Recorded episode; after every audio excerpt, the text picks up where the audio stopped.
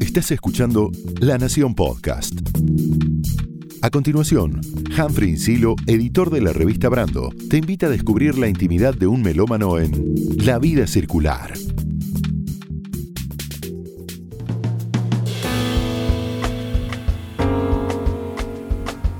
Hola a todas, hola a todos. Mi nombre es Humphrey Insilo y en este episodio se sube a la vida circular una cantante extraordinaria, Roxana Ahmed. No viene del cerro ni del espinar, no viene del suelo seco y montarás, no tiene el acento ni tiene el violín, pero hay chacarera en su mano izquierda.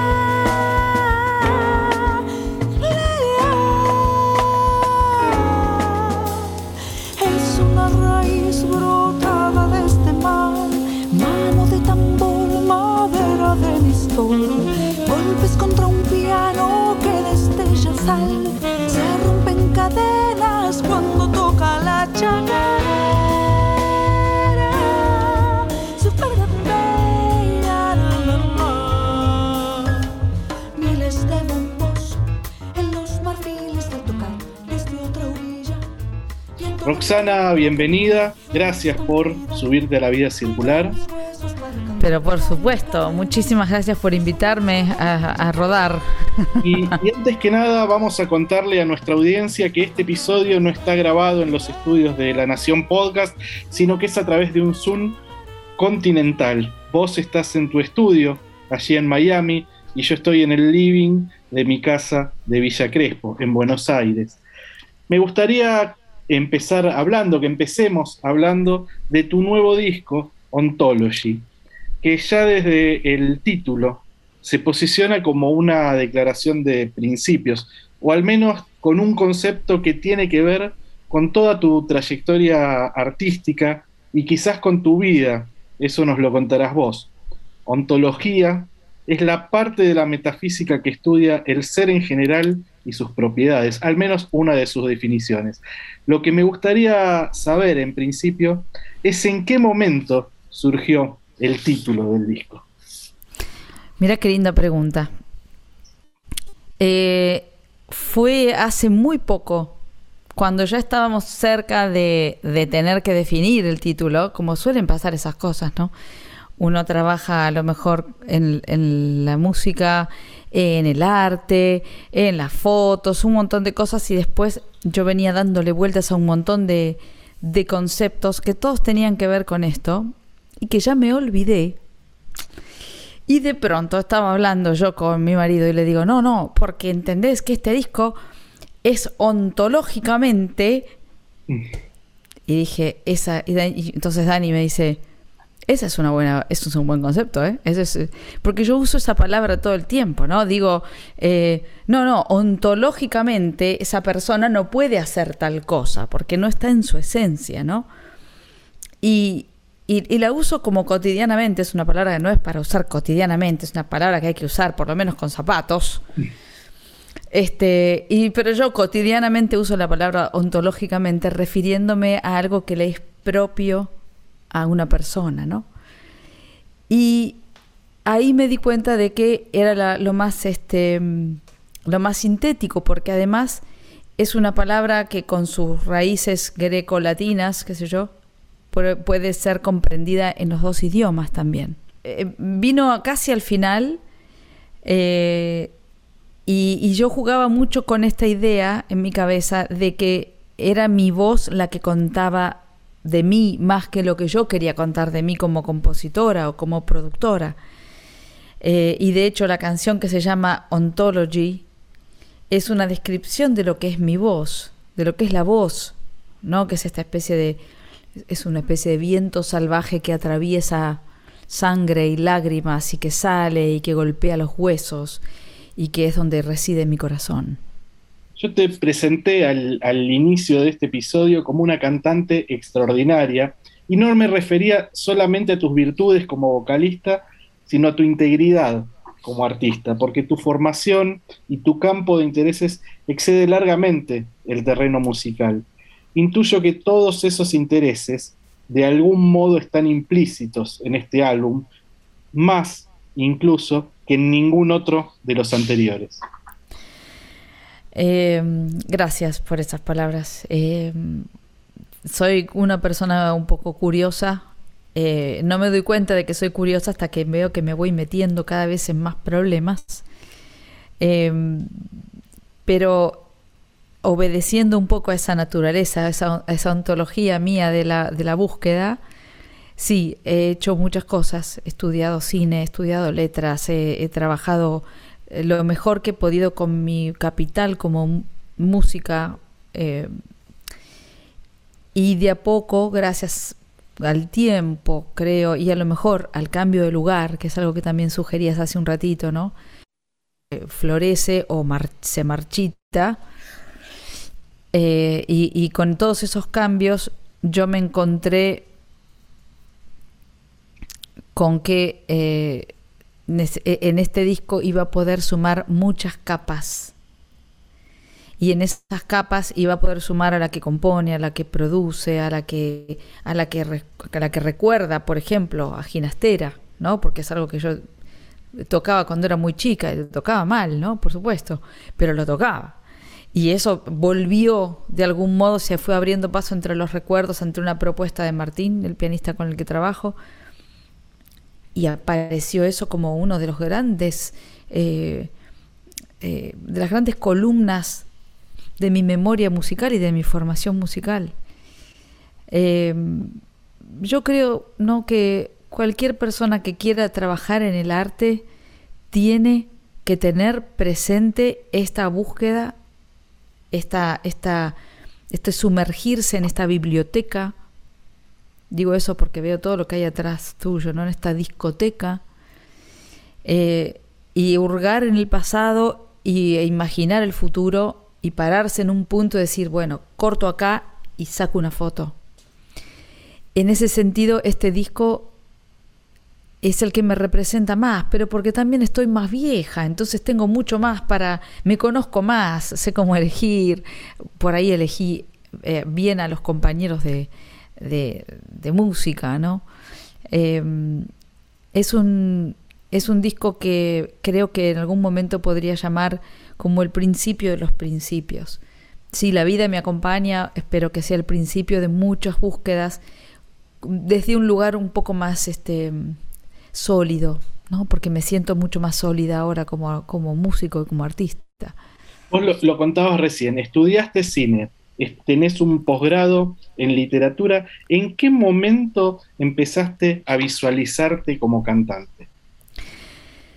Es que el problema era que yo canto desde muy chiquita, desde muy, tipo un año o dos, y cantaba todo lo que había, lo que escuchaba, y lo cantaba como muy afinado, dicen los, dicen los testigos, que era como medio raro, raro eso, ¿viste? Medio raro. Era muy chiquita y cantaba todo muy afinadito, así como mi papá tenía muy buen oído. Eh, mi papá le gustaba cantar folclore y tocar la guitarra. Así que a los cuatro años yo ya empecé a tocar la guitarra con mi papá. Tocábamos cada uno, yo tenía una guitarra más chiquita, y hacíamos voces y cosas así. Mucho chalchaleros, Mercedes Sosa, ¿no? Bien tradicional era mi papá, eh, con, con, muy buen gusto para tocar, muy expresivo. Eh, y también por esta inquietud, mi mamá, con mucho sacrificio, me mandó a la vecina a, tocar, a tomar clases de piano, ¿no? Que era una pesadilla para mí, eso siempre lo cuento, que yo ponía, él, tenía como un portafolios, de esos que tienen bolsillos de fuelle adelante, tenía ese portafolio marrón, y ahí tenía todas el Keller, el Hanon, qué sé yo, todas unas cosas que tocaba mal. Lo ponía al principio de la escalera y lo iba pateando hasta la calle y pateando iba eso hasta la casa de la vecina a tomar la clase de piano. No obstante, eso claramente por la frustración de no tocar bien y que aún a, esa edad que apenas no llegaba al piso, ¿no? De con los pies, creo que ya me daba cuenta de que no tocaba bien, pero no podía dejar de tocar igual. Eh, no fue hasta unos años después que mis padres pudieron, con mucho sacrificio también, comprarme un piano, un piano que me acompañó toda la vida hasta que me vine a vivir acá y entonces pasó a otras manos de otros niños, de hecho. Em, pero es, un piano, un, lindo piano, un lindo piano. Eh, y en cuanto empecé a, entrar a, la- vida social, escolar, entré al coro de la escuela. Eh, y me encantaba eso de cantar voces, me, encantaba. Y entonces al poco tiempo, estoy hablando de quinto grado, cuarto, quinto grado, ¿no? Empecé a, me, empezaron a explotar en la escuela y ya me empezaron a asignar responsabilidades de organizar eventos musicales y los grupos y las cosas en la iglesia y todo eso, en la capilla. Era una escuela de monjas en Ramos Mejía, el Santo Domingo. Eh, así que yo empecé a trabajar de músico ahí y empecé a hacer cosas y arreglos vocales y acompañaba y decía a, a la gente que tenía que tocar. Y el gran amigo, el piano gran amigo del estudioso, te ofrece esa generosidad de la armonía, ¿no? De ver todo ahí. Entonces, yo creo que iba viendo cómo se armaban los acordes. Estoy realmente no sé cómo pasó eso. Iba viendo cómo pasaban, cómo iban los acordes y repetía las voces cuando hacía cantar a mis compañeras. Eh, y, y iría sacando estas conclusiones, porque definitivamente yo no tenía eh, mucha formación teórica en ese momento. Pero hay que decirle sí a nuestros oyentes, y desmentime si eso no es cierto, que igual que, por ejemplo, Charlie García, tenés oído absoluto. Sí, y debe ser por este piano. Debe ser por este piano. Casi todos los pianistas tienen un oído absoluto, porque tanto tiempo que uno pasa tocando bien o mal, pero tocando la misma nota, asociándola, ¿no? Fíjate que los cantantes imaginamos todos, todo además, ¿no? Eh, yo escucho tal nota y digo, bueno, tal nota va por acá y ese es un sol y este es un do y esta está más a la derecha. No tengo un lugar donde tocar esa nota. Entonces se va armando un imaginario de, de cosas ahí y cuando estás mucho tiempo con el pianito, se te va fijando ese sonido y te va, se te va volviendo como un oído absoluto, que es esa capacidad de reconocer los nombres de las notas eh, cuando las escuchás, ¿no? Y que es un poquito enloquecedor, porque a veces estás en un concierto sinfónico y escuchás Sol, mi, fa, re, mi, do, re, do, si, do, re, do, si, la, sol. Y decís, ¿por qué quiero, no quiero escuchar el nombre de las notas? Quiero escuchar la música. Pero sirve para trabajar, sirve para trabajar. Así No. que ese, ese fue el comienzo de la cantante. Cuando fui un poquito más grande me mandaron a estudiar con Lucía Boero a Capital, que fue todo un proceso también, porque yo soy de Ramos Mejía. Y eso implicaba tomarme el colectivo, el 166, después me tomaba el subte y me bajaba ahí enfrente del Teatro Colón. Y también la pasaba un poco mal, porque eran todos cantantes líricos y yo no quería cantar eso, pero no había otra cosa para estudiar canto en esa época. Unos años después empecé a tomar clases con una discípula de Lucía Boero, con Laura Sachente, a quien amo y, con quien llegamos a mejores conclusiones.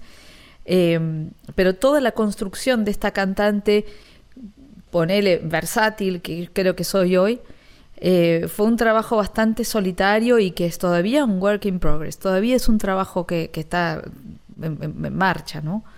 Me gustaría preguntarte por los músicos que te acompañaron en este disco, por tu banda actual, el pianista Martín Bergerano, el contrabajista Edward Pérez y el baterista Ludwig Alfon- Afonso. ¿Fue sencillo armar ese grupo? Eh, esto fue particularmente sencillo. Eh, yo llego a Miami y Miami resulta ser una ciudad en donde todo queda lejos, en donde hay silencio, hay viento, hay mar y hay muchos autos y después hay silencio, no, no tenés el murmullo, no, sobre todo en esa época y en el barrio donde yo vivía, es todo muy disperso. Entonces yo dije, si yo acá no consigo unos, pibes para tocar, estoy en problemas. Entonces empecé a buscar por internet a ver quién había en, en el área, porque yo no conocía Miami, no sabía cómo funcionaban las universidades, no sabía qué hacer, literalmente. Y descubro, primero que a nadie, a Mark Small, que es con quien compusimos una de las canciones, Tumbleweed, saxofonista, y me encanta lo que hace. Entonces le escribo y digo, bueno, me contesta, me contesta. Me contesta. Me contesta. Y de ahí una, una amistad que se mantiene y se, se presiente en este disco y, espero que en muchos más. Junto con él buscando en la Universidad de Miami, que es la escuela más importante, una de las más importantes del, del país, Frost es la escuela de música, encuentro a Martín Bejerano, a quien yo conocía de oídas porque él tocaba con Roy Haynes, había tocado con Roy Haynes, ahora ya era casi, no sé, casi 20 años que toca con Roy Haynes. Eh, este gran baterista de jazz y, y, digamos que hay, que hay que tener swing para tocar con alguien como Roy Haynes, ¿no? Bueno, ese es Martín Bejerano. Y, y tocaba con Mark. Entonces los voy a ver a uno de los pocos últimos clubes que quedaban en Miami, en Miami Beach, y lo voy a ver y me encuentro con una escena bastante no neoyorquina en donde la gente se calla y escucha, en una escena bastante relajada y dije, bueno, qué raro. Ahí me fui enterando de lo que era Miami y escucho a Martín eh, con Mark, con Josh Allen, que fue el primer bajista que yo tuve acá, y con David Chiverton, que es un monstruo baterista, monstruo baterista, y me muero y de ahí más con Martín hablamos, nos intercambiamos algún disquito, yo mostré mis absolutos respetos y de a poquito lo empecé a llamar para tocar, llamar para tocar. Eh, y a medida que, nos fue, que fue pasando el tiempo empezamos a hacer otras cosas juntos, conciertos un poquito mejores, eh, más arriesgados, como un concierto a dos pianos en donde hicimos obras de ginastera. Eh, ahora, Martín, además de su eh, ocupadísima vida en la Universidad de Miami como profesor de, de, de, de piano, de jazz piano, es también, eh, tiene un trío formado por Eduard Pérez y Ludwig Afonso. Cubano ese, ese nombre, por supuesto, como podía ser Ludwig Afonso, señores, clara identidad, ontológicamente es cubano ese nombre. Eh, entonces, cuando yo empiezo a grabar este disco, le digo a Martín, ¿qué te parece si esta primera sesión lo hacemos con tu trío? Considerando que casi todos los músicos de jazz amamos ensayar, pero nunca podemos ensayar. Entonces tenemos, todo el mundo tiene sus partes, todo el mundo sabe lo que tiene que tocar, pero se llega al estudio sin ensayar. Sabiendo lo que uno tiene que hacer, cada uno solito se preparó. Entonces, en ese contexto, Edward vive en New York, Ludwig en general estaba viviendo en Europa, pero se estaba quedando un poquito más acá en Miami. Entonces, eso fue lo facilísimo de este disco para esa primera sesión del 2019, en donde eh, Tumbleweed, El Regreso, La Chacarera para la mano izquierda, Last Happy Hour, y creo que eso fue los grabamos con ese trío y con Mark en saxo de invitado. Entonces, la, la, la, intuición entre ellos, la relación entre todos, de conocernos algunos más que otros, pero de aprobar, ¿no? Eso fue algo lindo, que sin estar tocando todo el tiempo juntos, aprobábamos lo que estábamos escuchando. Entonces, realmente las cosas salieron con una toma, dos tomas. Y eso ya fue como el comienzo de la maravilla, ¿no? Porque no, no, siempre pasa, y no pasa por el talento de la gente, pasa por las coordenadas. No sos una cantante de jazz convencional. Me refiero con esto a que en un imaginario, si se quiere clásico o conservador, el peso de los estándares, por ejemplo, para una cantante de jazz es muy importante. En tu caso, a mí me parece que siempre entendiste el jazz más que como un género, como un lenguaje. Así es. Así es. Ya te, tenés que estar conmigo en todas las entrevistas. Así, así hablas vos y, me, y, y, disipamos todas las dudas. Me gustaría que, que, desarrolles esta idea entonces. Es así. Eh, yo imagínate que en cuanto llegué acá, lo primero que hice fue buscar músicos de jazz. El, la música que me deslumbró no la primera que canté, pero la que me deslumbró fue el jazz. Yo había escuchado cuando era jovencita a Billy, a Ella, a, a Sara, pero fue cuando escuché a Didi Bridgewater con la Orquesta Nacional de Jazz de París que se me voló la cabeza y dije, ah, bueno, bueno, bueno, bueno, esto acá se puede hacer todo. Porque ella improvisaba, tenía una riqueza tímbrica, una, una variedad de registros y ahí, y ahí ya no tuve retorno. Y después vino Diane Shore y Ahora, siempre fui muy consciente de que es difícil para quien no es... No, no lo puedo decir, por supuesto que hay mucha gente de otras partes del mundo, qué sé yo, Roberta Gambarini no es americana y sin embargo canta muy bien el swing, ¿verdad? Yo, no, no es que sea una condición sí o sí, pero creo que para aquellos que no somos americanos nativos, norteamericanos, estadounidenses y que no somos angloparlantes naturales, hay mucho que trabajar para llegar a encontrar un sonido en el swing. yo amo esa música, escucho esa música. Es verdad que escucho más música instrumental que cantantes de jazz tradicional, pero amo esa música. Enseño esa música acá en la facultad, enseño esa música al 80% de mis alumnitos queridos. Pero cuando llega el momento de cantar, me quedo con las capas que tiene el jazz, las posibilidades armónicas del jazz, la improvisación que puede haber, la tímbrica, ¿no? Por ejemplo, cuando, cuando tuve la oportunidad de hacer folclore, como en mi disco Inocencia, como en el disco Cinemateca Finlandesa con Adrián Yáñez, eh, yo me preocupé mucho por limpiar de rasgos argentinos lo más posible mi sonido. Yo no quería sonar, si lo verde tuviera otro nombre. No quería eso. Entonces se bajó la tonalidad. Si lo verde tuviera otro nombre. Cambié el fraseo, cambié la tímbrica, cambié la articulación. Eh, para que si yo cantaba eso en inglés, nadie dijera que era folclore.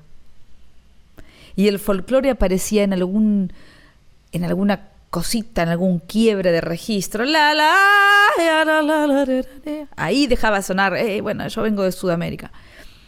Pero me pareció muy divertido entender que este lenguaje tenía que hacerse carne en mi voz. ¿No? Y, de, algún modo también con eso siempre nunca estuve cómoda con la idea de que eh, la fusión o estas convivencias de géneros que hay a veces pasen exclusivamente por el arreglo instrumental, ¿no? Decís, los músicos están tocando jazz, todo rearmonizado, tremendo, y el cantante está cantando folclore tradicional, digo, eso no es fusión. Eso vale para todos, con lo cual el cantante que quiere hacer fusión se tiene que parar vocalmente en un lugar de fusión. Y a la vez honrar la música, y, eso no siempre, no todo el repertorio que, este que yo he elegido, que no es de jazz tradicional conservador, no todo ese repertorio se presta, se prestaba, hubo que elegir. Con Adrián elegimos cuidadosamente qué canciones mm, circulaban y flotaban bien en este mar de lenguaje jazzístico. Em, el jazz es un género muy, muy generoso.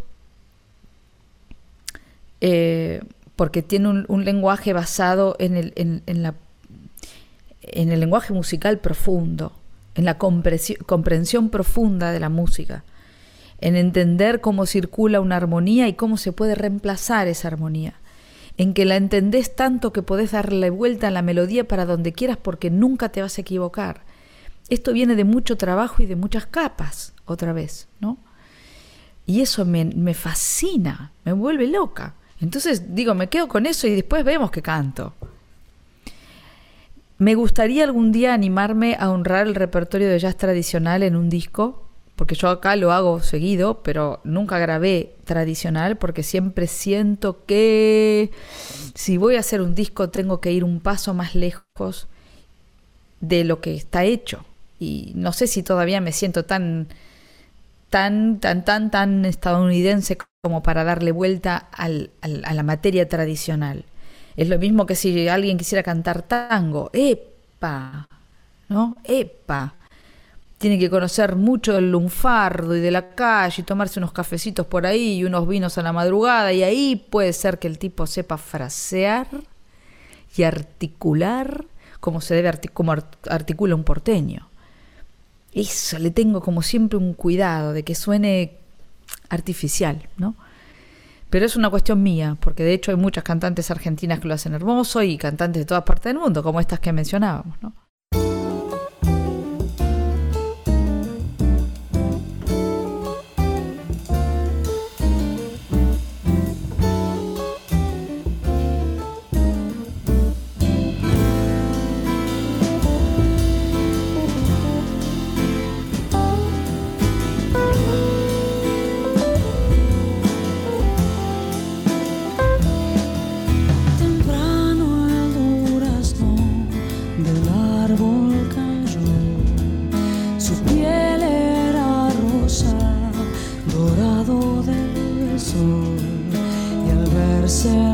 suerte de todo frutal, a orillas de un río, su fe lo hizo llevar.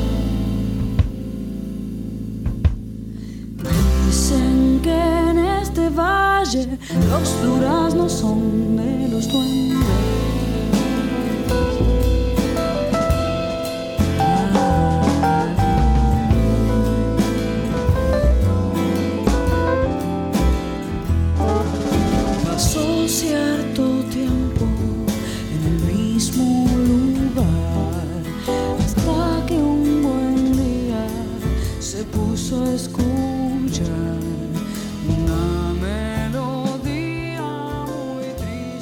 Escuchábamos recién tu versión de Durazno Sangrando, clásico de Luis Alberto Spinetta, incluida en tu primer disco, Limbo. Me preguntaba recién si habías tenido alguna devolución del flaco cuando salió ese disco, cuando salió esa grabación. Y pensaba también que el título de ese disco también tenía un peso conceptual muy importante vinculado a varias aristas. Esto es una interpretación libre, me dirás vos si estoy errado o no, pero pensaba en un limbo entre el jazz y las músicas argentinas y también en un limbo entre tus otras inquietudes y el canto como medio de expresión. Sí, eh, limbo eh, creo que es un concepto que me, me, acompaña y me sigue acompañando. Creo que es ontológicamente eh, natural a, mi historia ¿no? y a mi esencia, porque cuando yo saqué ese disco, que llevó también un tiempo, yo empecé a componer para Limbo en el 2002 y tenía una, una banda prácticamente ensamblada ya definitiva para eso. Y tuve que darle un poco de, tiempo por la salud de mi papá. Mi papá estuvo muy enfermo muchos años em, y falleció justamente un poquito antes de que yo lo contactara a Pedro Aznar para mostrarle este material y ver si me acompañaba en la producción de esto, ¿no? Eh, así que había muchos, muchos, muchas perspectivas desde las cuales yo estaba en un limbo. Por un lado, porque iba a ser la primera vez que yo me plantaba como autora, productora, intérprete. Yo había estado escribiendo para otros, que era un oficio que tenía. Había estado cantando con otros, que era un oficio que tenía. Había estado terminando la, la vida con el cine, la vida con el posgrado de literatura. Eh, y, en ese tanto andar tan diverso y de, tantas, de tantos caminos a la vez, me había dado, me había quedado de algún modo un poco sola. ¿no? Comparado con, yo veo hoy mis, mis alumnos entran a estudiar música a una escuela de música acá y inmediatamente son parte de, ¿no? Alguien empieza a tomar clases con fulanito y toma clase y toca en un ensamble, va, a un conservatorio y es parte de... Yo fui al conservatorio para estudiar piano fue espantoso también, como todo con el piano, pobrecito. Eh, y no me sentí parte de nada. Cuando estudié letras, sí. Cuando estudié cine, sí. Ahí amé eso. Pero con la música no terminaba de pasar. Yo creo que porque no encontré un contexto jazzístico en Argentina en esos años. No lo había, ¿eh? no, había poco. Instrumental, vocal no. Eh, o, escaso o esquivo, tal vez, para mí. Eh, Entonces aparece donde yo finalmente digo, bueno, yo estoy acá parada sola, me sentía sola y vamos a ver qué sale de esto. Y reuní una serie de canciones que también estaban en un, haciendo un equilibrio ahí entre cosas más pop, cosas más argentinas, cosas más eh, jazzísticas. Uno de los dos ejemplos de canciones que incluimos con Pedro, que no eran mías, fueron justamente de Spinetta y de Johnny Mitchell, que son a su vez ejemplos de estar en el balance de mundos distintos, porque Luis no es puramente rock, tiene muchísimo de jazz, eh, tiene una libertad para cantar, para componer, una cantidad de capas, otra vez, poéticas en, su, en sus letras, que eso no es del rock ni del pop solamente. Eh, y Johnny lo mismo. Em, yo creo que, que, Limbo en ese sentido fue el, resultado de también una, el principio, el, primer principio de los principios. Y en un punto creo que ontología se, se compara a eso. ¿no? Después de todos los años que me llevó, de hecho, también hacer ontología viviendo acá y sentirme menos sola en ese proceso. Tiene lógica entonces que estemos charlando con vos en este podcast que se llama La vida circular, en esta idea circular de un doble comienzo de algún modo, y quedó flotando ahí la pregunta de si habías tenido, si habías llegado a mostrarle a Luis Alberto Spinetta eh, tu versión de Durazno Sangrando. Bueno, yo no, eh, yo no tuve la oportunidad, sé que yo no me acuerdo si fue Judurcha, Cristian Judurcha, o si fue Pedro mismo. Yo le hice llegar, creo que Judurcha fue, bueno, alguien, alguien así cercano a Luis le hizo llegar un disco y había tenido como una reacción positiva, pero había entrado en una, en una disquisición acerca de si había un, un compás de 3-4 o no antes de ir al estribillo. ¿no? Porque se... Dos, tres, un, dos, tres, un, dos. Dicen que en este valle. Él dice, no son 332, son 333. Y nosotros habíamos usado esa data de, de la versión acústica eh, que tenía eh, Luis del Durazno.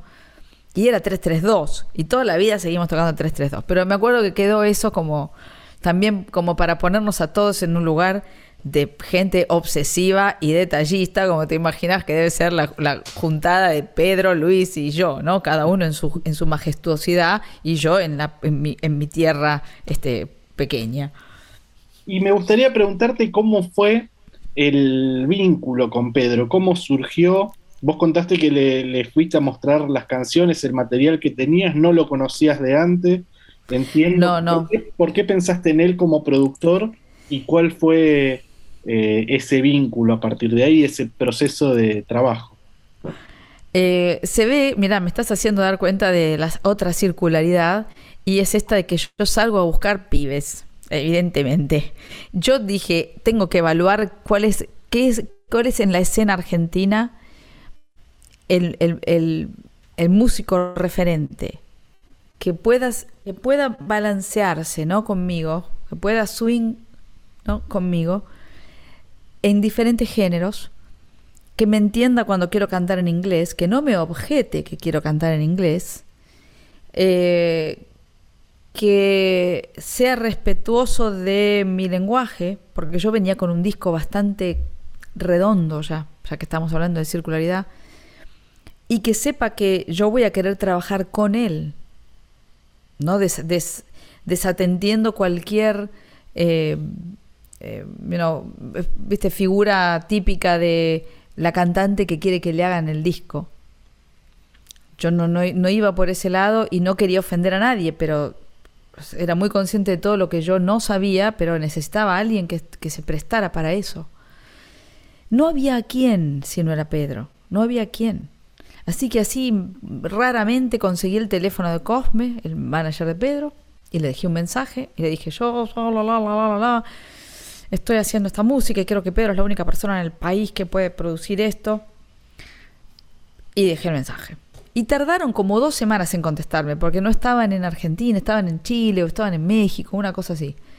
Y un día de lluvia tremenda me llama Cosme y me dice, eh, mira, es, brasileño, con lo cual habla todo así medio así. Dice, mira, ¿entendés? Eh, Pedro no produce, ¿me entendés? Pero si le gusta mucho, sí. Pero si no le gusta, no lo, no, no lo tomes a mal. Pero que él no produce, no produce en general. No, no, ya sé, pero yo tengo que intentarlo, le digo. No sabía yo quién era, o sea, era todo una jugada ciega. Eh, me acuerdo que estaba en, mi dormitorio ahí parada al lado del teléfono, hablando por teléfono, diciendo, ¿qué está pasando? Eh, entonces me dice, bueno, ¿por qué no me mandas eh, los demos que tengas? Yo tenía ya mi demo preparado, lo había ido grabar, estaba todo, todo claro para presentarme y me da su dirección y se lo quiero mandar. Cuando se lo quiero mandar, llovía, no, no venía nunca el radio taxi, yo no tenía cambio para pagar. Fue como uno, ¡ah! dije, esto no, esto no me va a detener. Encontré lo que tenía que encontrar en los bolsillos de, de las cosas, la plata, justo el cambio para pagarle al, al, al radio taxi de ese momento. Eh, y salió el disco y lo vi ahí andar entre la lluvia. Dije, bueno, ahí se va como como una, este, como una botella en el mar. Y yo tocaba esa noche en Notorious, eh, que en donde teníamos cita muchos músicos en, esa, en aquellos tiempos, ¿no? Sí, que lamentablemente cerró hace algunas semanas. Es así, así es, así es. Estoy hablando del octubre, fines de octubre del 2003. Eh, eh, hacía unas semanas que había fallecido mi papá. Y fue mi primer objetivo decir, bueno, resolví esto, acompañé, solucioné lo que hubo que hacer, ahora me toca a mí hacer esto. Así de, de inmediato, ¿eh? Y, y voy a tocar a Notorio, llovía muchísimo, dije, no va a haber nadie porque está lluvia, porque no sé qué, porque no salió en el diario, porque estaba quejándome y lo veo entrar a Pedro. Veo, o sea, veo entrar un ser altísimo como un elfo y yo digo, eh, Pedro a quien no conocía, no éramos, no teníamos, no, no había nada de nadie en común además. Y se me acerca, y muy serio, sí, cuando habla, serio, habla grave Pedro, ¿no? Y dice, em, me gustó mucho lo que escuché y quería escucharte en vivo.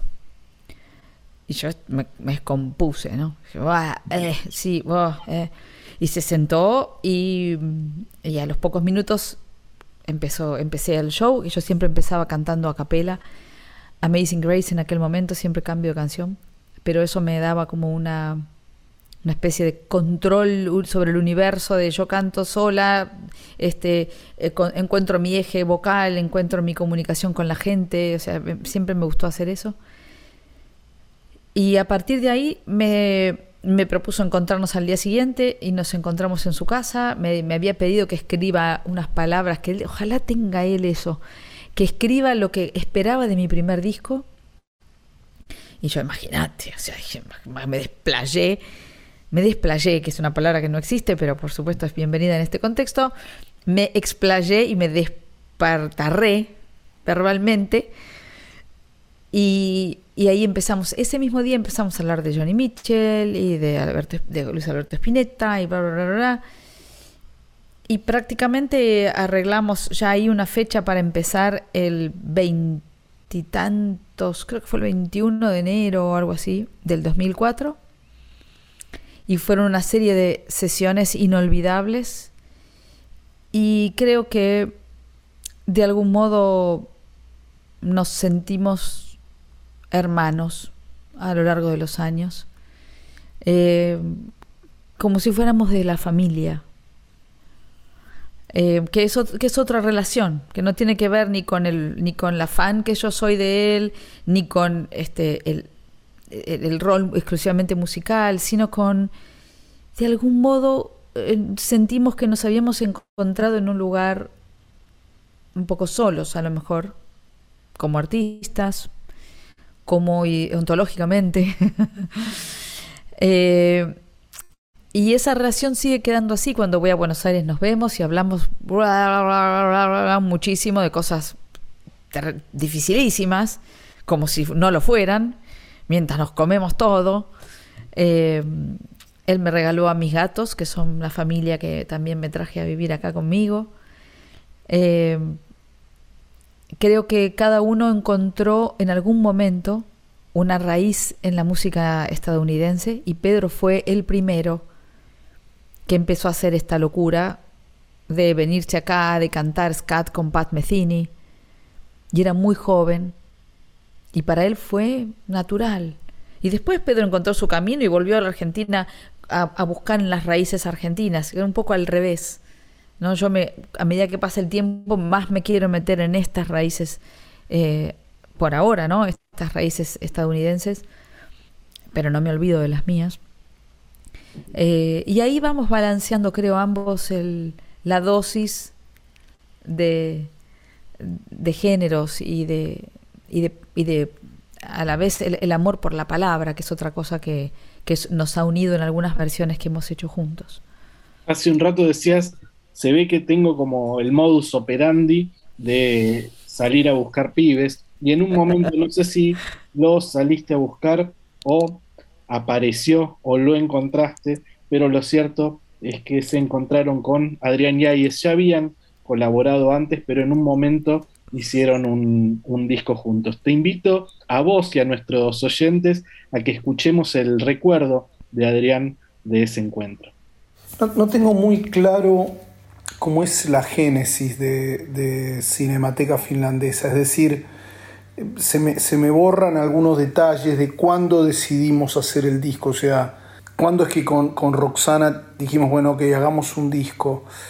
Eh, sí recuerdo que Roxana ya era una colaboradora mía importante en el Festival de Jazz de Buenos Aires, porque era la, coordinadora del workshop de canto, algo que, hizo durante todo el tiempo que el festival eh, duró o estuvo dirigido por mí.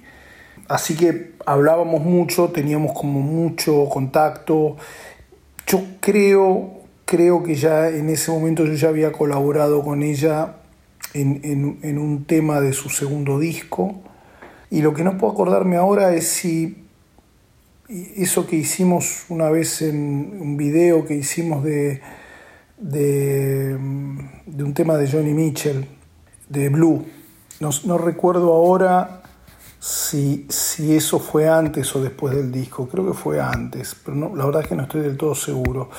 Eh, yo estaba muy, muy, muy eh, enganchado con un compositor, un pianista y compositor finlandés que vive en New York, que se llama Frank Karlberg, un gran pianista de jazz que, luego incluso, eh, o para esa época, lo, trajimos al festival a tocar y a dar unas clases.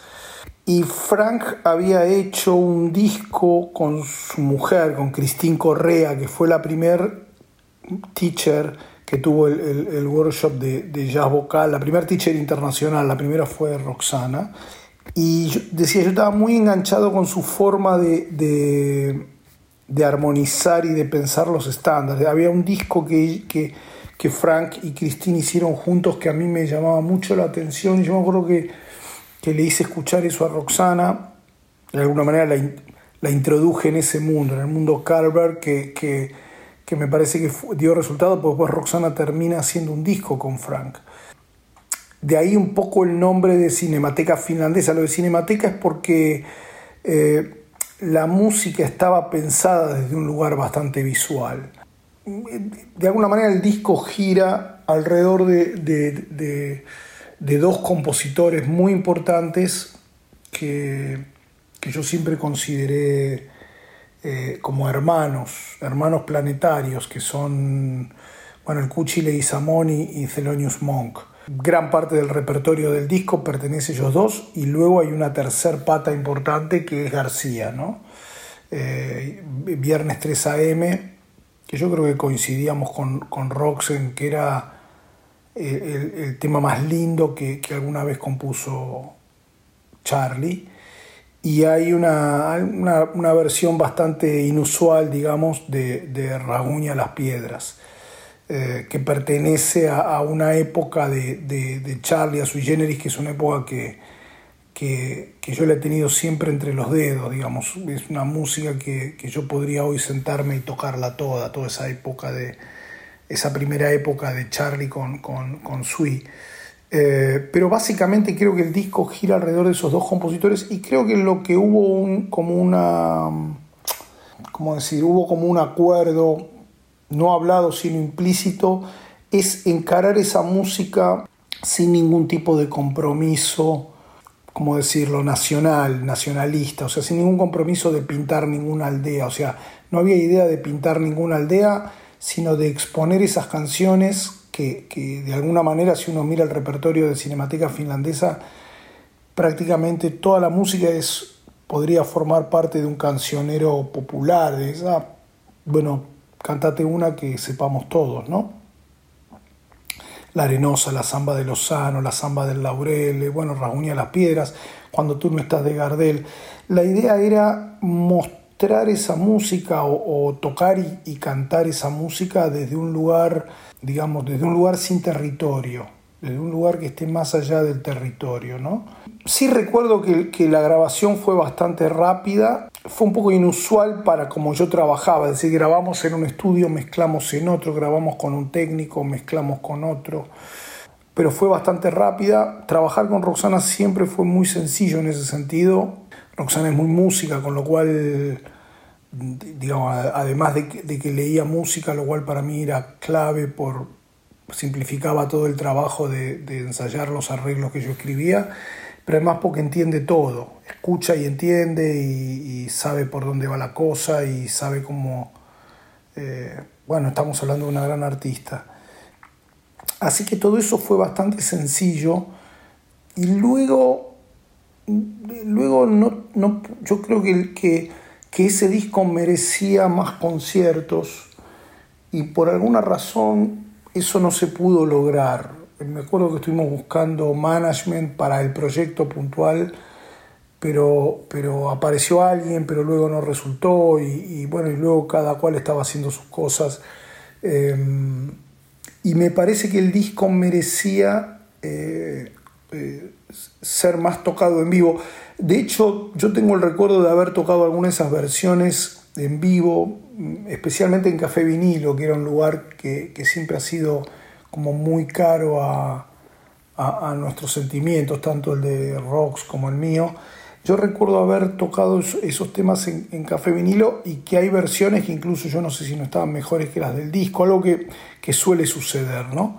Em, pero bueno, ese, es mi recuerdo de, de, Cinemateca. Yo no, volví a escuchar el disco, salvo esporádicamente alguna vez que me han hecho alguna nota y ponen de fondo eso o pasan algún tema del disco, pero no lo volví a escuchar como no, no por ninguna razón en particular, sino porque en general no, no, no escucho, después de haber grabado un disco, luego no, no lo escucho más, que es, por otro lado no es muy original, es lo que le pasa a buena parte de los músicos. ¿no? Uno, cuando uno graba escucha tantas veces los mismos temas hasta que, hasta que se decide por las tomas y luego para mezclarlo, etcétera, etcétera, que cuando finalmente el disco sale uno está tan harto que no quiere volver a escucharlo. Pero yo creo que si lo escuchase hoy me sorprendería con algunas cosas. Eh, eh, fue un disco inspirado, fue un disco muy, muy inspirado. Em, y yo creo que eso se, transmite y se nota. Y, sí sé que es un disco que ha tenido una repercusión en el sentido de que la gente que, lo ha escuchado, el, disco le deja algo, le dice algo. Em, luego, luego lo que tuvimos fue la oportunidad, y eso sí fue muy lindo y muy potente, fue la oportunidad de tocar buena parte de ese repertorio, digamos la música del Cuchi, eh, en versión sinfónica, o sea, con, con, rocks, con el colegial estrío y, con orquesta. Lo hicimos primero en el, eh, en el CCK con la Orquesta Nacional de Música Argentina, la Filiberto, luego lo hicimos en, en, Entre Ríos con, con la orquesta de allá, de, en, Paraná, la orquesta que dirige Luis Gorelic, que a mi juicio es de las mejores que hay en el país, y luego lo hicimos en Mendoza también. Eh, esa fue una linda experiencia, ver cómo una música pasaba de una, de una situación tan íntima como es la voz y el piano a, una situación en la cual hay, hay, hay, orquesta grande, orquesta grande, y sin embargo la música mantiene algo de, ese clima, ¿no? Eh, así que, en fin, creo que, que, es un proyecto que, no siempre uno puede decir que que, los proyectos en los que involucra tienen un principio y un fin y todo eso ha sido redondo. Me parece que Cinemateca ha sido un proyecto eh, eh, muy redondo y, creo que seguramente tanto a Rox como a mí nos, nos ha dejado satisfechos. Bueno, eso es mi recuerdo de, de Cinemateca. A mí tengo cierta edad, con lo cual se me empiezan a, a embarullar un poco a veces los recuerdos en el sentido de la cronología y esas cosas, pero, pero bueno, pero lo importante es, me parece que es un poco lo que conté.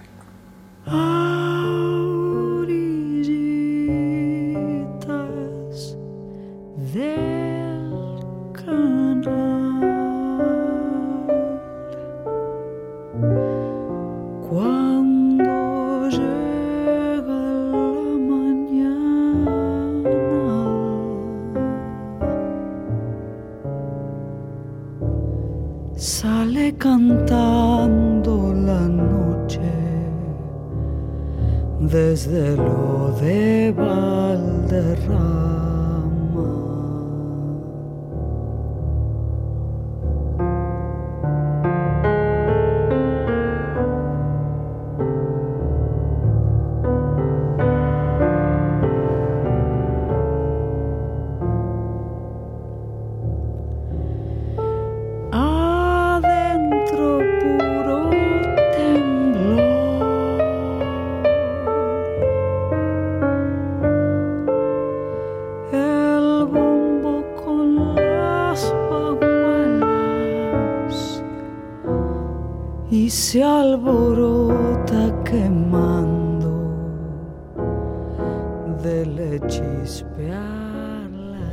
Escuchábamos recién ese extenso y lúcido, como siempre, testimonio de Adrián Yáñez. Me gustaría preguntarte varias cosas a vos, empezando por cuáles son tus recuerdos de la grabación de aquel álbum de Cinemateca Finlandesa. Eh, Cinemateca Finlandesa es un, es un disco que, amo. Eh, y yo recuerdo exactamente cómo empezó y creo que evidentemente hago honor a este patrón de comportamiento que es salgo a buscar pibes. Y salí a buscar a Adrián Yáñez para invitarlo a grabar las cartas de amor que se queman del Cuchi Leguizamón en mi disco Inocencia. Ya lo había invitado a tocar Entre Mundos en mi disco Entre Mundos, una vez más algo entre dos planos, y, me había encantado ese trabajo que había hecho él. Y lo invito a tocar cartas de amor que se queman. Cuando estamos en el estudio, le digo, qué cinematográfico que sos. Yo lo había escuchado hacía no mucho tiempo tocar, acompañar a Liliana Herrero y había percibido lo mismo. Y le digo, qué cinematográfico, qué cinematográfico que sos, Adrián. Le digo, vos no estás llenando todos los espacios de la armonía, ¿no? No, estás cubriendo toda la información en torno a la voz, en torno de la voz. Estás contando una historia en paralelo a la voz. Es muy cinematográfico eso. Es como incidental a la voz, a la melodía y a la voz. Y él se quedó así. Hmm, sí, se quedó como Adrián también ama las palabras, ¿no? Y creo que todo ese, concepto lo, a lo mejor lo halagó, no sé. Em, en esos tiempos nosotros estábamos un poco fans del actual amigo nuestro, que es Frank Kalberg, que fue con quien hice el disco de, de música para Alejandra Pizarnik, finlandés, eh, residente en Nueva York, vanguardia, etcétera Y veníamos escuchando mucho a Frank Albert, que con todo su vanguardismo tenía una forma, un lenguaje bastante abstracto de acompañar. Y estábamos escuchando eso y veníamos armando el plan de traerlos para el este festival de jazz, a él y a Cristín Correa, su mujer, que fue quien dio ese, ese taller de canto, ese segundo año, de, de los 10 años que tuve la, oportunidad de dirigirlo. Entonces, eh, creo que estaban esos dos paradigmas ahí dando vueltas, ¿no?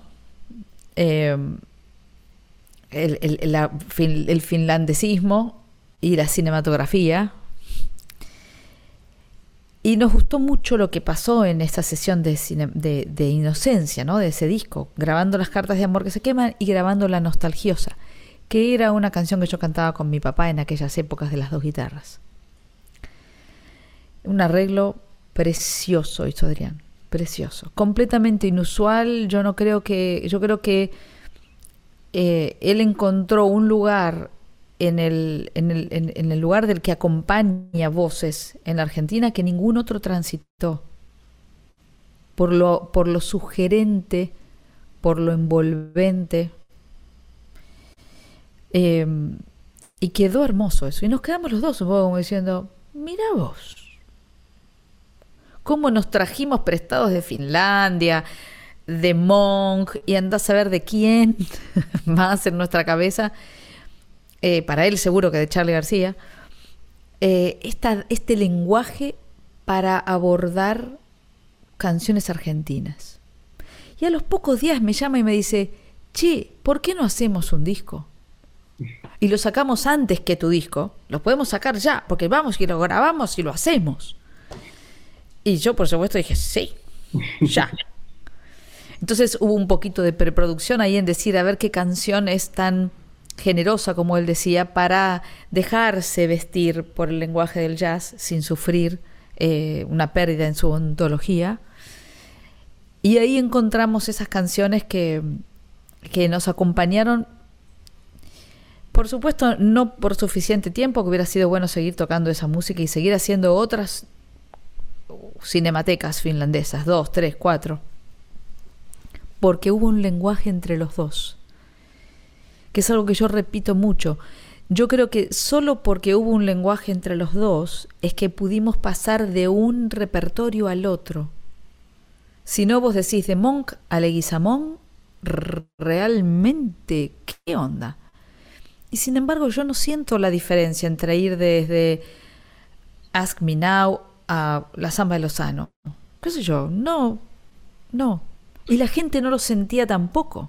Le pusieron, le pusieron Cinemateca Finlandesa, también se, hubiera podido llamar Leguizamón, ¿no? Era un buen título para el, para el disco. Sí, sí, sí, sí, sí, sí, sí, hemos bromeado con eso.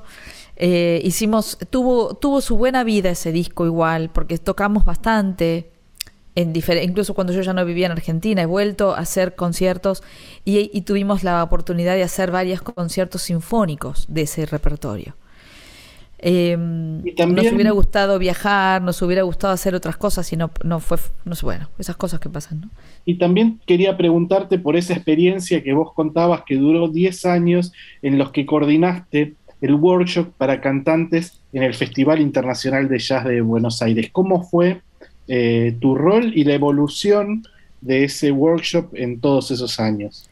Bueno, la evolución está clara y es que el primer nivel, el primer año eh, yo fui la primera maestra que lo dio, con una reflexión acerca de la evolución de la voz del jazz a lo largo de los géneros, de los tiempos, de las distintas etapas, y evolucionó hasta, desde mí, hasta terminar con Norma Winston. O sea que la evolución hubo y notable. Em, yo lo fui a buscar a Adrián en esta cosa de que voy buscando gente. Los cantantes no tienen suficiente contexto de formación y casi todos nosotros no podemos viajar a Estados Unidos para adquirirla. Estudiamos de los discos, estudiamos de las opiniones de algún maestro, pero sería buenísimo que hiciéramos en el Festival de Jazz un espacio para escuchar, para reflexionar, para aprender, bla, bla, bla, bla, bla. Y Adrián me dijo, bueno, abrimos esa clínica en el 2009 y se llenó de gente. Pensá que las clínicas de los festivales de jazz a lo mejor tienen 10 y acá de pronto hubo 80. Terminamos con Norma Winston con un promedio de 140 cantantes. Eh, tuvo que ver con eso. Yo quise traer lo que nosotros no podíamos ir a buscar. Entonces, el primer año estuvo, bueno, estuve yo, después estuvo Christine Correa, después estuvo Dominique Id, que es una de las grandes referentes de la, una de las escuelas más importantes de jazz en Estados Unidos, que es el NEC, el New England Conservatory en Boston. Vino ella, estuvo Judy Nimack, después que trajo sus, sus libros maravillosos, una de las pocas mujeres este, cantantes que ha puesto eh, la teoría y el entrenamiento teórico del cantante en libros. Vino Darmon Mider, tremendo arreglador, saxofonista, tremendo, que nos dejó a todos, todos los que estaban, nosotros queremos data, queremos data. Nos tiró tanta data que quedamos todos pelados por un año. Después de Darmon vino Michelle Weir, después estuvo una gran didacta eh, de, los Estados Unidos, de California, Dina D. Rose desde Suiza, pianista y cantante, con lo cual los pianistas también tuvieron una oportunidad de, ver ese lenguaje. Después hubo, hubo alguien más, ahora me olvidé. Bueno, pero han sido y un, cuestión, tremendo, ¿no? un gran aporte para la formación de eh, una o varias generaciones de cantantes de jazz en la Argentina. Espero que sí, espero que sí. Lo hice con todas mis, mis mejores intenciones. Yo escuchaba todas las aplicaciones que hacía cada uno y les contestaba mirá, tendrías que saber un poquito más de tal cosa para poder hacerlo. Esto está bien, pero no veo que tengas esto cada año por días y días. Mm. Te tenés que tomar tal colectivo y te bajás en la usina y todo eso. Con un amor tremendo, realmente. Salió como salió, yo creo que yo creo que todos recordamos en la escena ese ese workshop como una cita mm, incomparable, incomparable estuvo Gino Sidson, estuvo Joey Blake. Ahí está, Gino Sidson, Joey Blake. Y creo que después ya vino Norma Winston, que fue para mí un sueño hecho realidad. Y le debo a Adrián, le debemos todos a Adrián esta gestión, porque era difícil, ¿eh? Era difícil, había, eran tres días, muchísima gente, músicos que acompañaran, conciertos, bueno, o sea, una mega producción y fue maravilloso. Y quisiera saber con qué otras cantantes argentinas o extranjeras te sentís compañera de ruta y, también si encontrás que hay cantantes que hayan seguido tu, legado eh, de algún modo. Em, yo creo que hay, me pasa una cosa rara a mí en Argentina y es que eh, en la escena del jazz no, no sé si yo tengo una relación tan estrecha con las, los les cantantes eh, como en otros géneros. Me parece que han prestado más atención eh, a esta búsqueda mía cantantes que vienen más bien del folclore o, cantautoras. eh, eh yo sé que, y yo estoy siempre tratando de estar en contacto, estoy en contacto con las chicas cantantes de jazz argentino. Tenemos un grupo que se llama Scat Attack, denominado así por, por eh, eh, Victoria Sotalis, que tiene una facilidad magistral con las palabras, eh, a, quien adoro, y en donde están todas ellas, ¿no? Y, y en donde seguimos compartiendo cosas, pero tal vez en general están más cerca del jazz más conservador entonces, no, no todas, ¿no? Por supuesto, y no tiene que ver esto con, eh, con, logros, ¿no? Yo, siempre agarré por una colectora, iba por un costadito, iba por un costadito, iba por un costadito. Em, no, no sé de mucho, o sea, sé que hay algunas cantantes que han, me han manifestado eh, una, un hijismo, ¿no? Un sentirse un poco hijistas respecto de, de mí, como Flor Bobadilla, por ejemplo, que es una cantante que está definitivamente haciendo música del litoral, eh, y a quien yo amo y a quien disfruto de escuchar siempre. Em, pero si, si he sido un referente para algunas otras, no lo sé. Eh, pero también por esta soledad un poquito del camino elegido, eh, que no es del todo del rock, que no es del todo del jazz, que no es del todo del folclore. Eh, doy muchas clínicas para Argentina todo el tiempo y siempre tengo muchísima gente ahí eh, con unos talentos preciosos que, que quieren compartirlo. Así que es, espero que, que, algo de lo bueno que yo haya podido hacer eh, esté quedando ahí como una siembra, ¿no? Algo debe haber.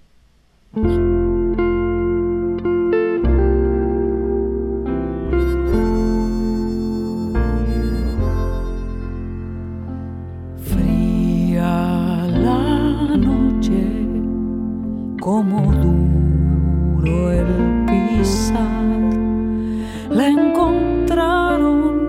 bajo un árbol aquí atrás. En un desolado y oscuro lugar. Esta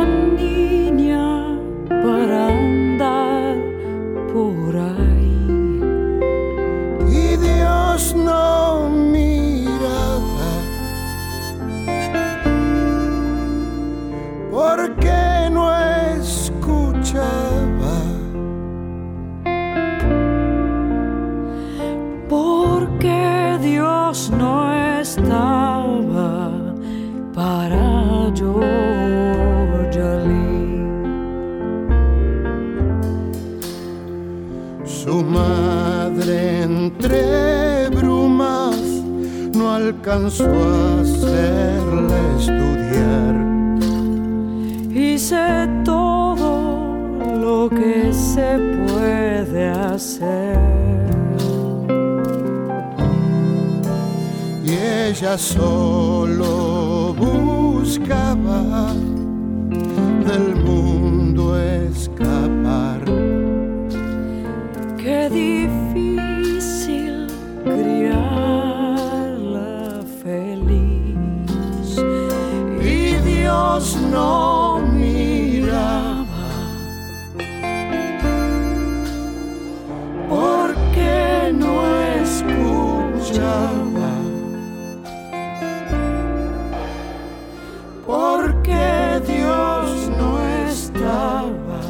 Escuchábamos recién una versión de un tema de Tom Waits en la que participa León Gieco.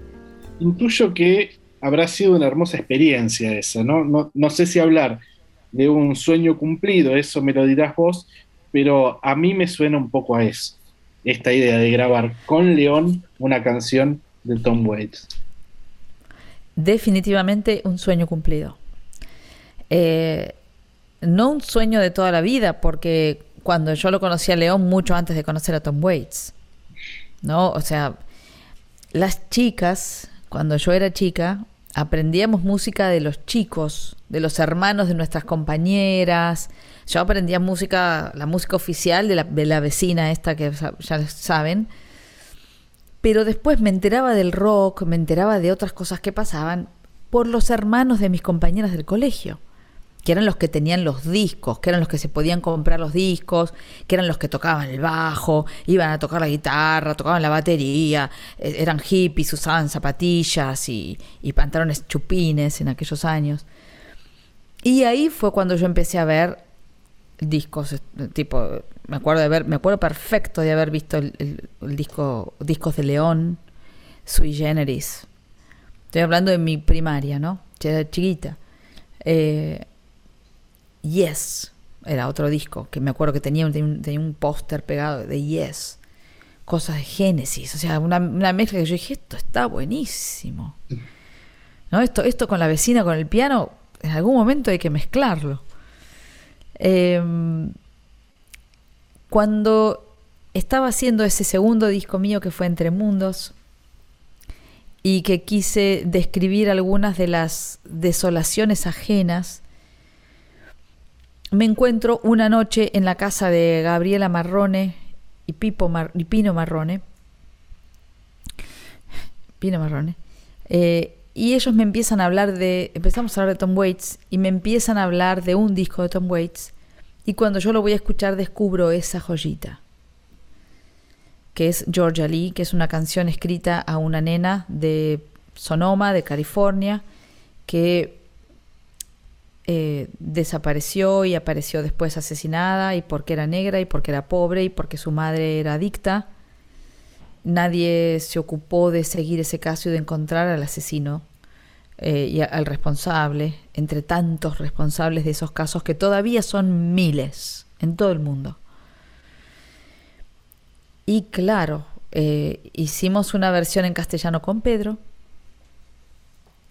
y había que cantarla en dúo y León era ontológicamente el cantante ideal. Era alguien que podía poner en su voz una frase como y Dios no miraba. El mismo que le pedía a Dios hace muchos años, solo le pido a Dios. Acá le estaba diciendo, che, no estás prestando atención. Eh, y se hizo una, una, o sea, no tenemos una relación frecuente con León, pero cada tanto nos, nos hablamos. Me ha sorprendido en alguno de mis conciertos cantando este, desde la platea. Hace unos años estábamos haciendo George Ali en vinilo y escuchábamos que alguien cantaba conmigo y dijimos, qué loco la gente sabe la letra. Bueno, todo bien. Pero era como, nos miramos y dijimos, ¿qué onda el que está haciendo la otra voz? Y era León que no me había dicho nada, porque no quería que lo invite, porque tiene todas esas cortesías, ¿no? Porque es un, un encanto. Eh, y después, en medio de la pandemia, me mandó un montón de canciones que estaba componiendo eh, por el WhatsApp para mostrar cómo las cantaba y me, mandó unos videitos preciosos. Eh, y, fue también un encuentro importante, ¿no? Un, un, uno de los valores que que me llevo de, la historia argentina.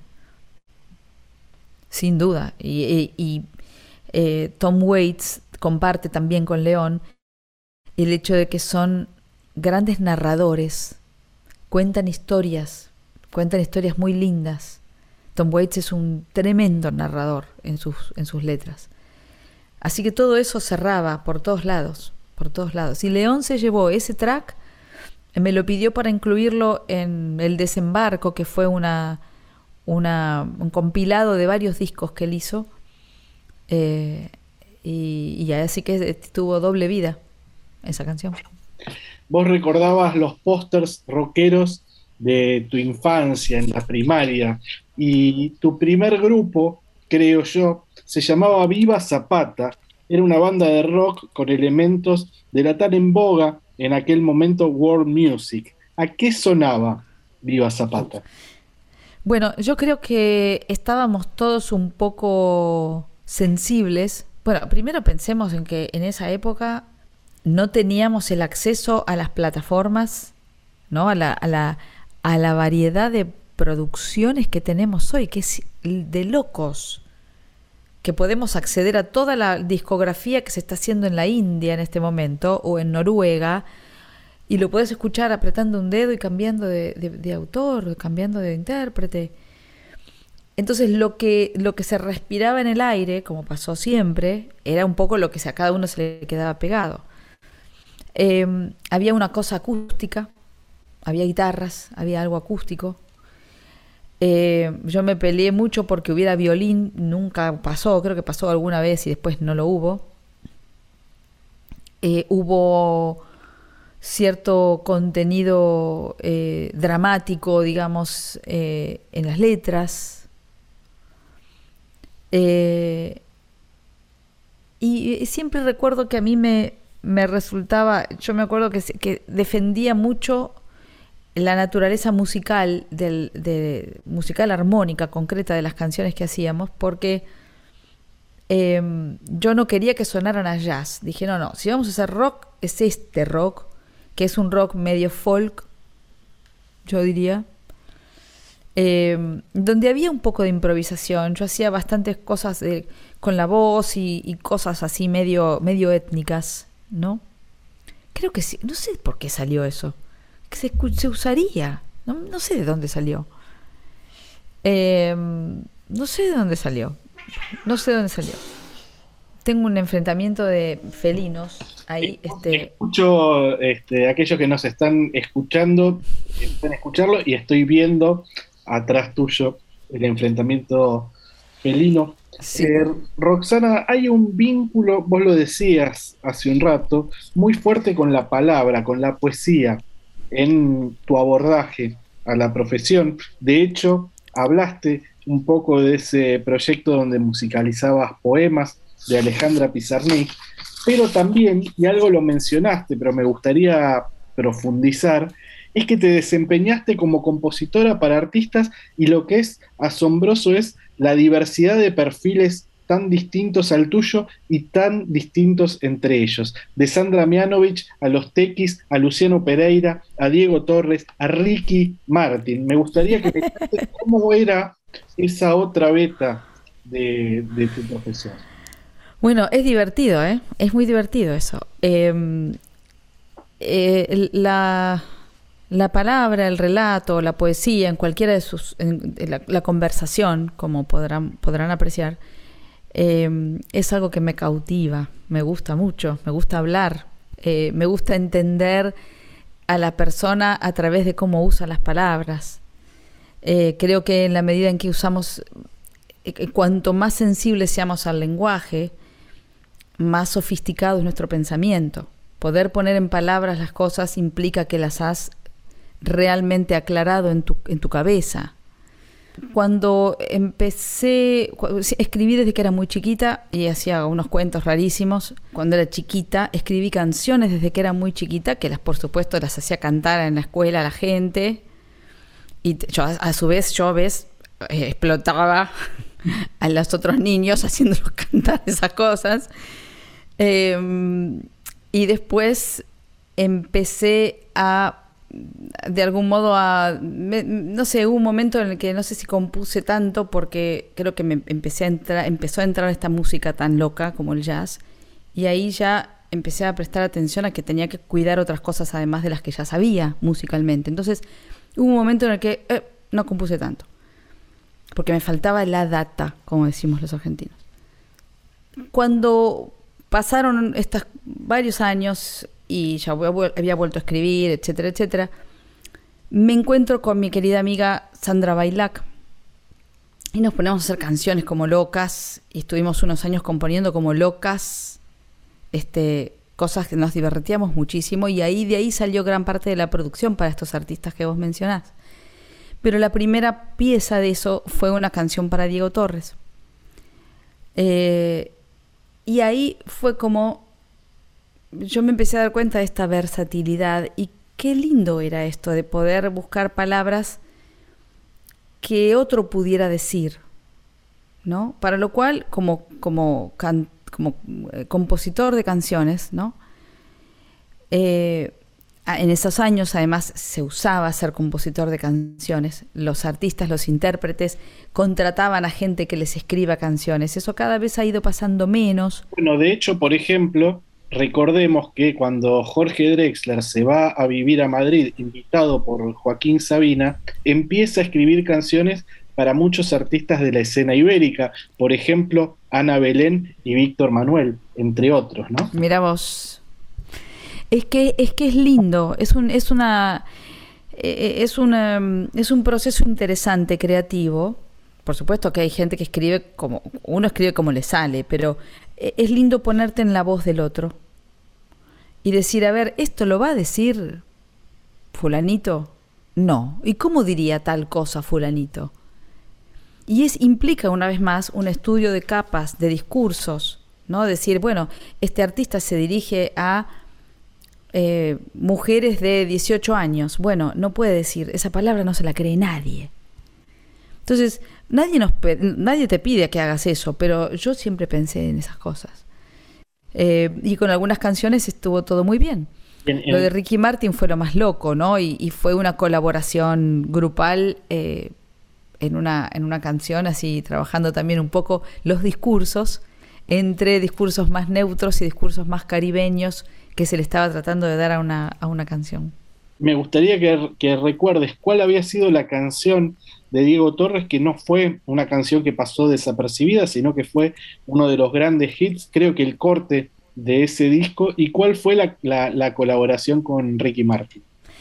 La canción de Diego Torres fue La Última Noche, que era una canción que yo venía dándole vueltas un poco, que era con un aire medio flamenco, y después la canción estuvo en manos de Cachorro, de Diego y de Sandra, y, tu, y tomó la forma que, tiene, que tuvo actualmente. Esa canción fue bastante importante, no solo que fue uno de los primeros, este, eh, el primer corte que tuvo ese disco, sino que además fue una de, los, de las canciones más importantes para Diego para entrar a España.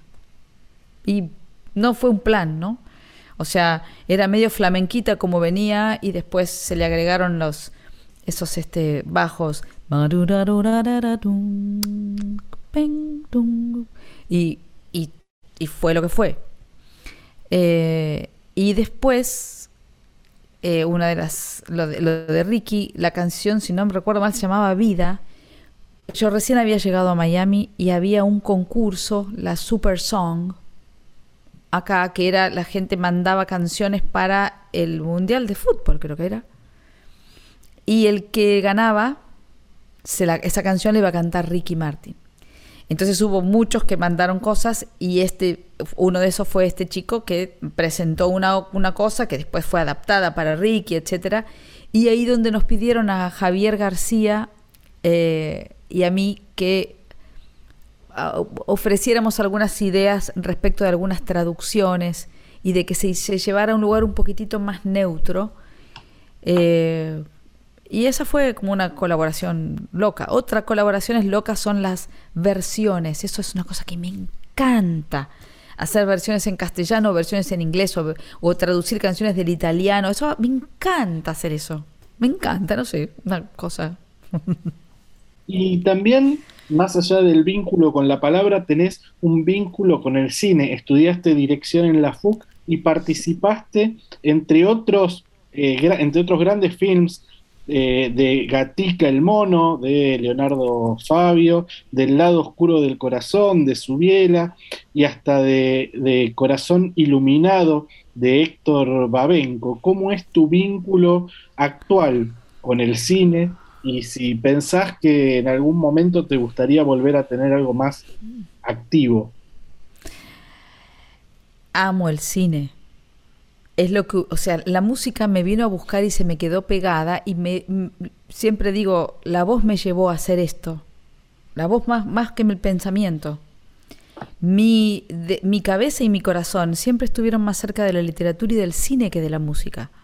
La música estaba ahí, con el oído absoluto y con esa, en otras, otras cosas y, y me dio la vida que tengo y le agradezco infinitamente a mi voz y a mi música pero enamorada estoy del cine.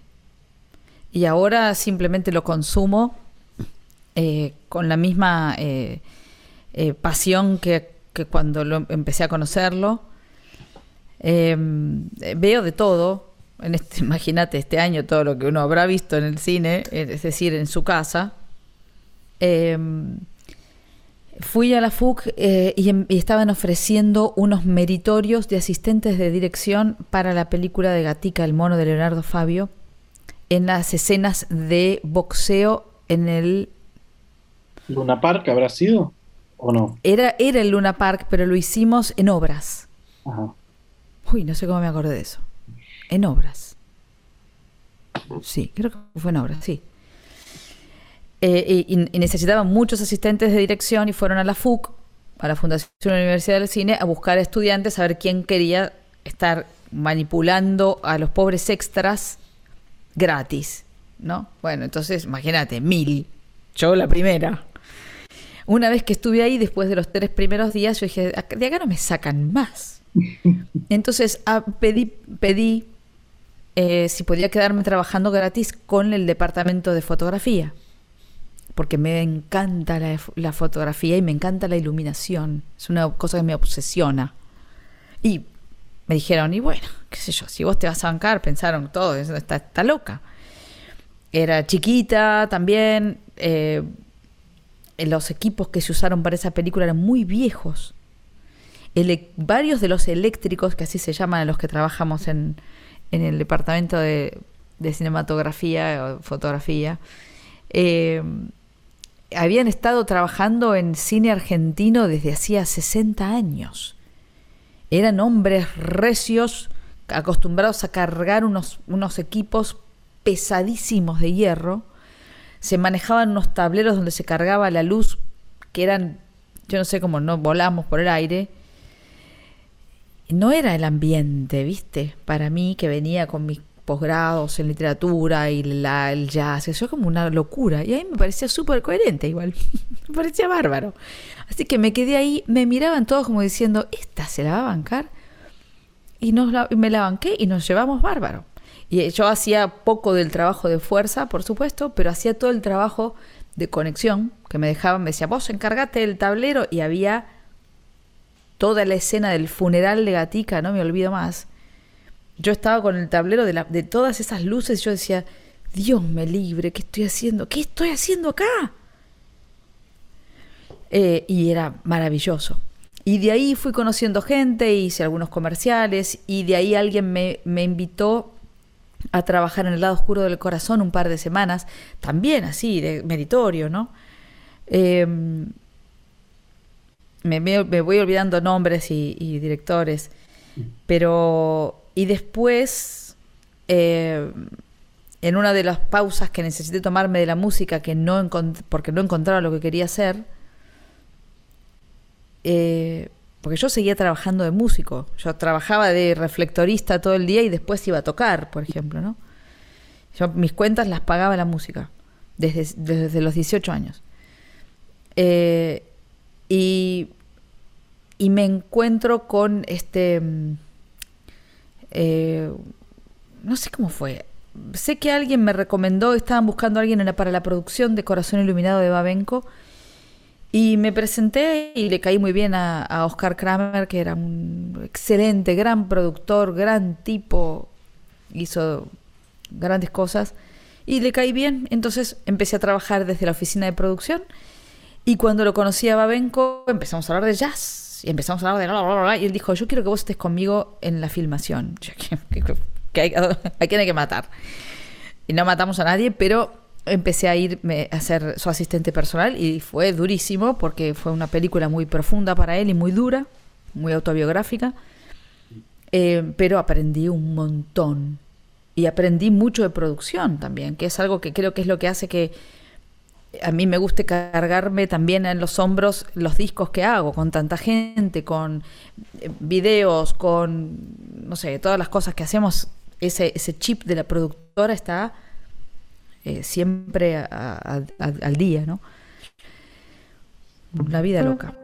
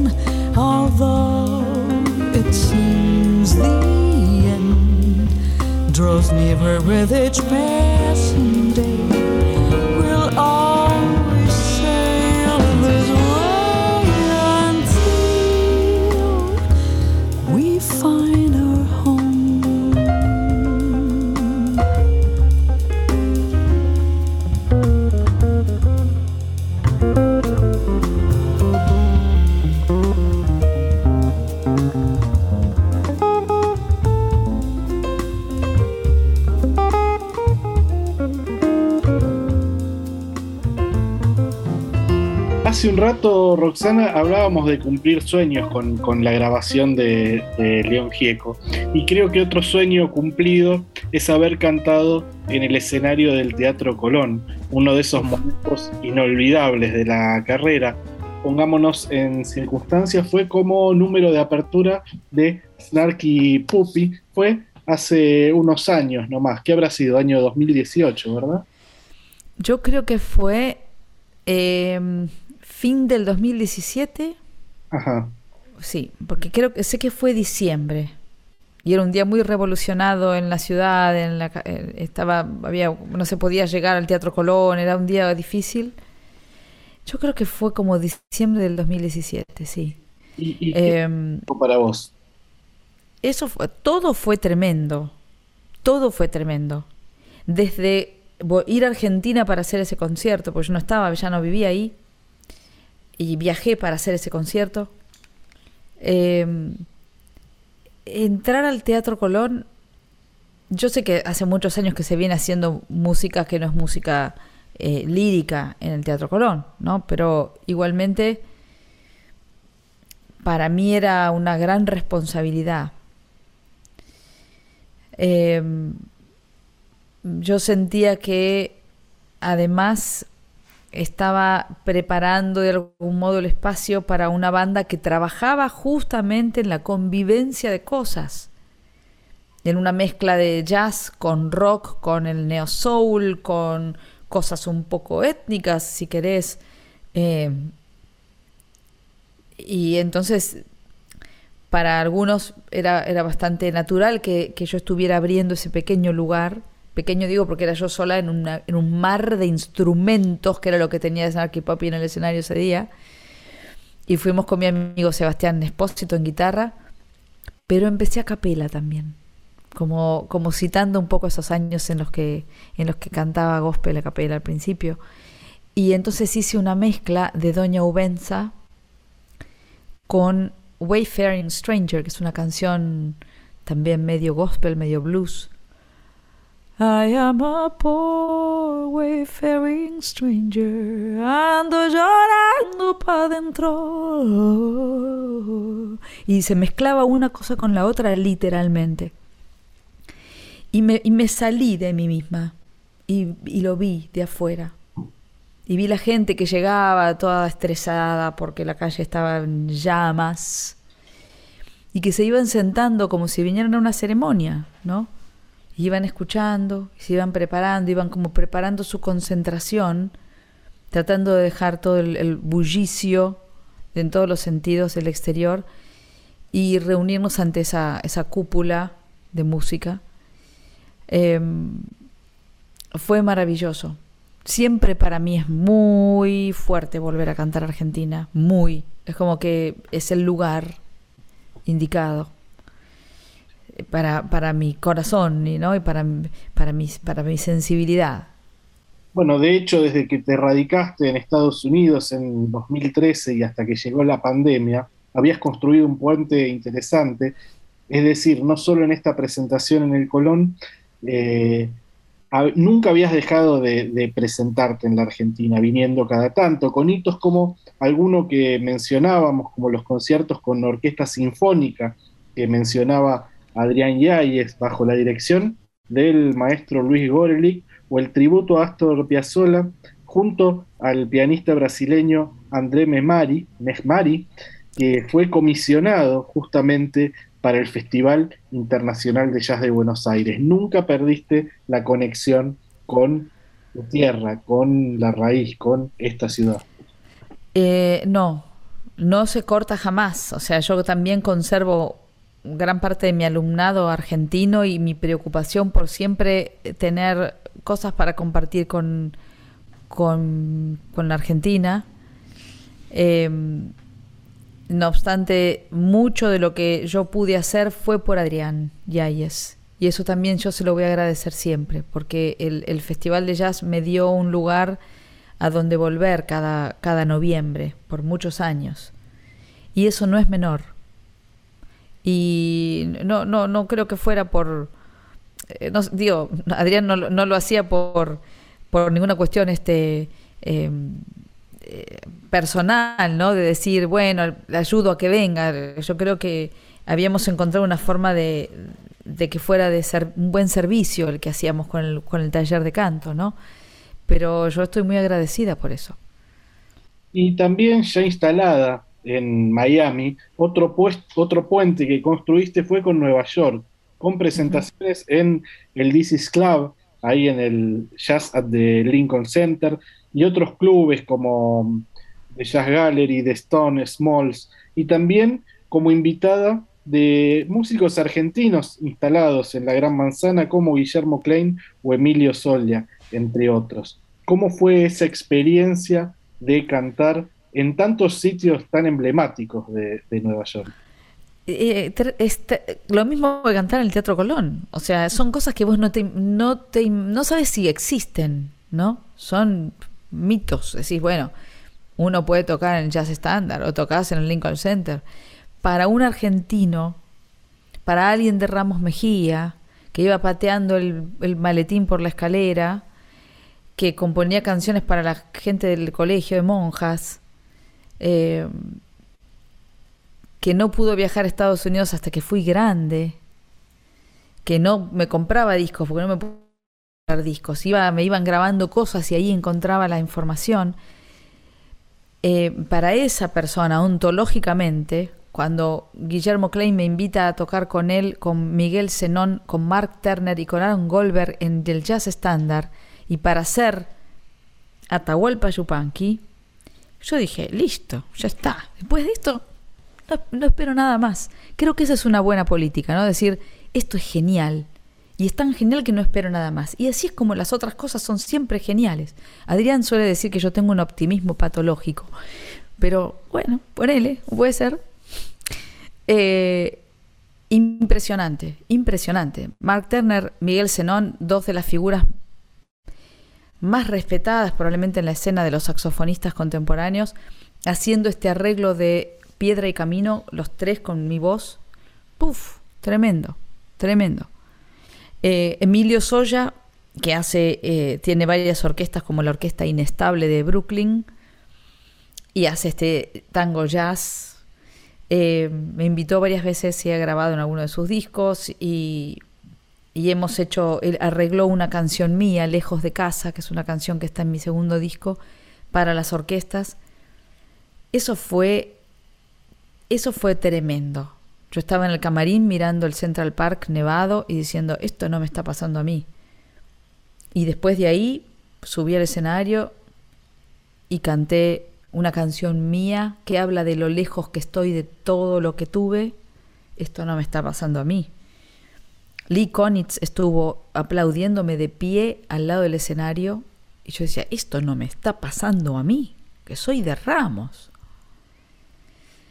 Eh, así que te imaginas el, grado de gratitud que yo tengo con, con mis compatriotas que me han invitado a esos lugares, porque los americanos también han sido muy generosos conmigo, pero estas cosas empezaron pasando gracias a ellos que me tendieron estas manos y me hicieron estas invitaciones y de algún modo me rescataron del limbo mayamense, porque todavía en esos años sobre todo esto no, tenía la, la, solidez que tiene hoy Miami para mí con la banda que tengo. Aunque no los vea por seis meses, yo ya sé que están y ya sé que esa, esa, esa comunicación está, es como si fuera una red invisible en la ciudad. Eh, así que fue eh, Salvador, New York fue Salvador. No he vuelto a Nueva York en estos, en estos, en estos meses, hay mucha gente que va, yo no he salido de Miami más que para ver a, mi familia en febrero que fui a Argentina, con bastante temor, pero bien. Eh, pero no vuelvo a Nueva York y tengo un poquito de miedo de verla cerrada y oscura y deslucida como está y, abandonadita.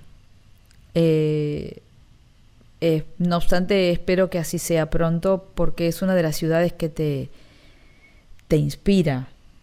Todo lo que pasa en Nueva York te inspira. Eso es, es, más allá de lo que puedas pensar. Te, te, enchufás en una, en una energía ahí que salís enloquecido. Yo creo que Nueva York es definitivamente una ciudad que te inspira y también escucharte a vos es muy inspirador. Roxana, fue un placer haber compartido esta charla contigo. Espero que el mundo vuelva pronto a la normalidad y que vos vuelvas pronto a Buenos Aires, pero a cantar.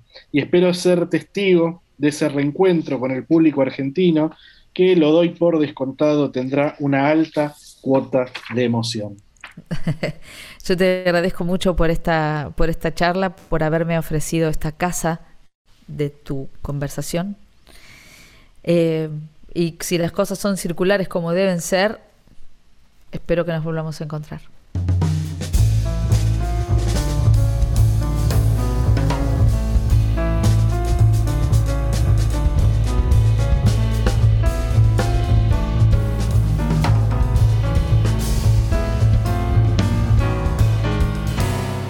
Esto fue La Vida Circular.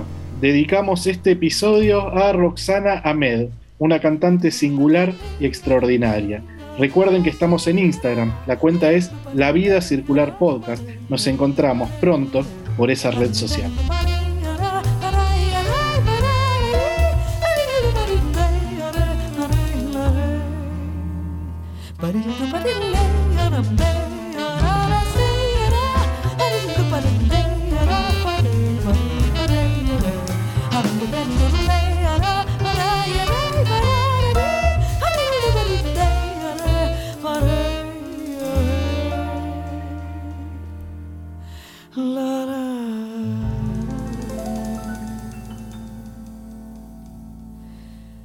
Y se ha